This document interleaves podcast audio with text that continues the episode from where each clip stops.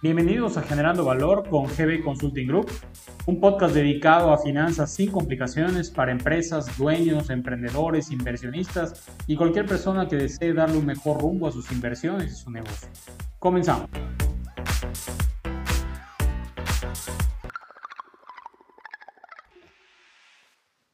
Bienvenidos al tercer episodio de Generando Valor. Les saludo una vez más Ricardo Vargas, socio consultor EGB Consulting Group, encargado del área de finanzas corporativas. Continuando siempre en la línea de aplicar los consejos ofrecidos en nuestro primer episodio y que definimos como centrales para sortear el reto económico del COVID-19, toca platicar del tema del crédito. En específico, como hemos denominado, monitorear nuestras fuentes de financiamiento y de manera puntual las fuentes de financiamiento de corto y mediano plazo. Empecemos primero por desmitificar el crédito. Existen muchos prejuicios sobre su uso y utilidad, pero lo que es innegable es que el crédito produce y acelera el crecimiento. La historia de nuestro sistema económico lo prueba. Desde la formación de los mercados de valores y el financiamiento por deuda y emisión de capital, la economía mundial ha crecido y traído progreso en incontables campos como ciencia, medicina, salud, comercio, servicios, tecnología y un largo etcétera. Y es que cuando decimos que el crédito apalanca el crecimiento, no es una afirmación poética, sino práctica y probada. Es aritmética pura. Por poner un ejemplo, supongamos que yo inicio un negocio con un capital de 100 mil pesos. Compro cubrebocas y se los vendo a las empresas para que puedan ofrecer seguridad a sus empleados, obteniendo un ingreso final de 135 mil pesos por la venta de los mismos. Esto daría como resultado un rendimiento de un 35% efectivo sobre mi capital al ser 35 mil pesos de ganancia sobre mis 100 mil pesos. Ahora supongamos la misma operación, pero en lugar de invertir 100 mil pesos, cuento únicamente con 70 mil y consigo 30 mil de un familiar al que le pagaré un 10% de interés por su dinero, es decir, 3 mil pesos. De nuevo, obtengo ventas e ingresos por 135 mil pesos, pago los 3 mil pesos de intereses y me quedo con una ganancia de 32 mil pesos que, divididos entre mis 70 mil pesos de capital, me darían un rendimiento efectivo de un 45.7%, que es poco más de un 10% extra que en el ejemplo en el que no obtengo financiamiento. Ahora bien, una vez entendido el efecto multiplicador y de palanca de crecimiento del crédito, debemos tener en cuenta algunas características necesarias para ser sujetos de crédito, como tener finanzas sanas, capacidad de pago y recursos suficientes para hacer frente a nuestras obligaciones, pero sobre todo tener un buen historial de crédito. Por eso te invitamos a revisar las siguientes recomendaciones. Primero, para demostrar que tienes finanzas sanas, debemos soportarlas con números y registros contables sanos y reales. Desgraciadamente, muchos emprendedores y empresarios estamos acostumbrados a llevar nuestros registros contables con exceso de, entre comillas, estrategias fiscales, que si bien nos ayudan a no incrementar la participación del Estado en nuestros resultados, no permiten que un intermediario financiero tenga la tranquilidad de prestarnos recursos si los registros dicen que tenemos pérdidas. De esto tenemos gran responsabilidad nosotros, compañeros y colegas contadores, por no ofrecer un servicio integral privilegiando casi siempre el tema de los impuestos y por desconocimiento de que a largo plazo será complicado para nuestros clientes obtener financiamiento. También los emprendedores y empresarios tienen responsabilidad por desconocimiento y en muchas ocasiones por, entre comillas también, apretar demasiado el precio al contador. Y me explico, es difícil pretender que un contador que inicia con su despacho me cobre mil pesos al mes por llevar toda la carga administrativa del SAT contabilidades electrónicas, declaraciones parciales, DIOTS, etc. Y que además le dedique tiempo a elaborar mi información financiera. Como segundo consejo, debemos cuidar nuestra capacidad de pago y su correcta evidencia. La informalidad de nuestro país es altísima.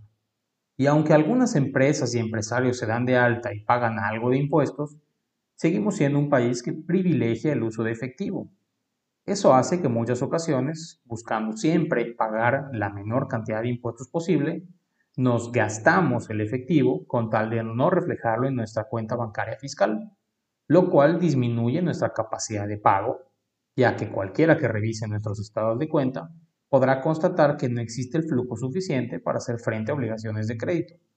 Por lo que si bien entendemos que no necesitas depositar todo el efectivo que ingresas, debes cuidar que el nivel de flujo reflejado en tus cuentas bancarias permita que un acreedor pueda otorgarte un crédito con algo más de confianza sobre tu capacidad de pago. Al final, pagar un poco más de impuestos puede ser mucho más beneficioso si ayuda a apalancar tu crecimiento. Como tercer consejo, te decimos que debes cuidar tu historial de crédito. Todos a estas alturas deberíamos saber lo que es el buró de crédito y eliminar la frase estoy en el buró. Todos los que hemos tenido algún producto de crédito, sí, hasta un plan de celular, estamos en el buró de crédito que reporta nuestro comportamiento sobre los pagos de nuestras obligaciones. Es el primer indicador que revisan las instituciones para decidir si somos o no sujetos de crédito. Desgraciadamente, la situación actual pinta un panorama en el que mucha gente no será capaz de cubrir sus obligaciones. Esto hace que los bancos endurezcan sus políticas para evitar mayores impagos e incluso reduzcan los importes de las líneas ya aprobadas por el efecto negativo que las reservas de riesgo por impago tienen sobre su capital. Y aquí me gustaría explicar a grandes rasgos lo que sucedió con Banco FAMSA. Ya Alejandro nos explicó en Chartistas Mexicanos qué sucede desde el punto de vista de inversión y ahorro, el tema del IPAG, etc. Ahora me gustaría explicar lo que sucede desde el punto de vista del crédito, en otras instituciones y también en el sistema de crédito nacional. Cuando un banco quiebra por incumplimiento de capital regulatorio, no quiere decir más que las reservas de riesgo crediticio sobrepasaron el nivel aceptado por la autoridad. Estas reservas se llevan de acuerdo a las recomendaciones que emite el GAFI, con una metodología muy específica, en la cual cada vez que un cliente se retrasa o cae en mora, debo llevar un porcentaje que en pesos generalmente es mucho mayor al importe del retraso a una cuenta de estimaciones de riesgo. Esta cuenta se resta de las utilidades y de esa forma termina impactando nuestro capital. En algunas ocasiones las pérdidas aún no son reales porque los créditos se logran poner al día pero el efecto negativo en resultados ya quedó marcado en los registros y no permite a la, institución recuperar esas utilidades sino hasta que ese crédito se liquida al 100%. Esto mismo tiene un efecto en los demás bancos, ya que si un cliente le debe a dos o tres bancos al mismo tiempo y se atrasa con uno, obliga a los otros dos a impactar sus reservas porque el cliente en sí se ha vuelto mucho más riesgoso. Este efecto sistémico podría recortar el crédito si las carteras de los bancos se deterioran mucho, poniendo en riesgo la liquidez de todos los mercados. Por supuesto, la estrategia de FAMSA, al cobrar tasas tan altas, era vivir con estimaciones altas que aligeraban su carga de impuestos y que al final, cuando terminaban de cobrar los créditos, les generaban una rentabilidad interesante. Pero el precio de ser tan agresivos en su estrategia les costó muy caro. Por último, y a modo de coyuntura por la situación actual, en la que la liquidez es escasa en casi todos los mercados, debemos que entender que el no contar con recursos líquidos genera un riesgo de mora para los bancos, pero que en una última instancia, dicha mora podría ser cubierta con alguna garantía, por lo que podrían solicitarnos mecanismos de garantía que le aseguren el cobro de las obligaciones, de una o de otra forma a través del uso de avales, prendas, garantías líquidas, hipotecas, hipotecas industriales, etc. Y es que estos le dan una mayor certeza a la, a la institución sobre su posición de riesgo en mi crédito. Es probable que en los próximos meses todos los bancos requieran alguna garantía clara para otorgar financiamiento. Por supuesto, el negocio de los bancos e instituciones de crédito formales nunca será quedarse con los bienes en garantía, porque en la mayoría de los casos deben invertir recursos extras para ejercer el cobro de forma práctica.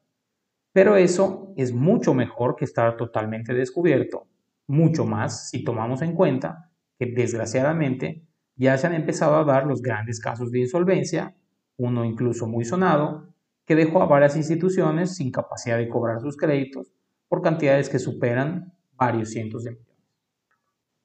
Tomando en cuenta todo esto, te sugerimos que revises tus números para ver en qué posición de liquidez y solvencia te encuentras, que revises tu historial de crédito y el de tu negocio, y que también te asegures de que las líneas ofrecidas estén disponibles al 100% o en qué cantidad y que de ser posible, y si tu control de efectivo te indica que tu operación aguanta el nivel de crédito, ejerzas y dispongas tus créditos ahora que es posible para incrementar tus recursos líquidos antes de que pudieran ser recortadas o canceladas. Por supuesto, en GB estamos con todo gusto preparados para ayudarte si tienes alguna duda o si necesitas apoyo para revisar alguno de estos puntos que mencionamos. Esto fue todo por hoy. Espero como siempre que haya sido interesante y de utilidad. Les agradezco que nos escuchen y les invito, por supuesto, que se inscriban a este podcast, a que nos sigan en redes. En Facebook estamos como GB Consulting, en Instagram estamos como gbsg-consultoría, a que me escriban sus comentarios a rvargas.gbsg.mx y que nos permitan seguir generando valor a través de incrementar la cultura financiera. Hasta la próxima.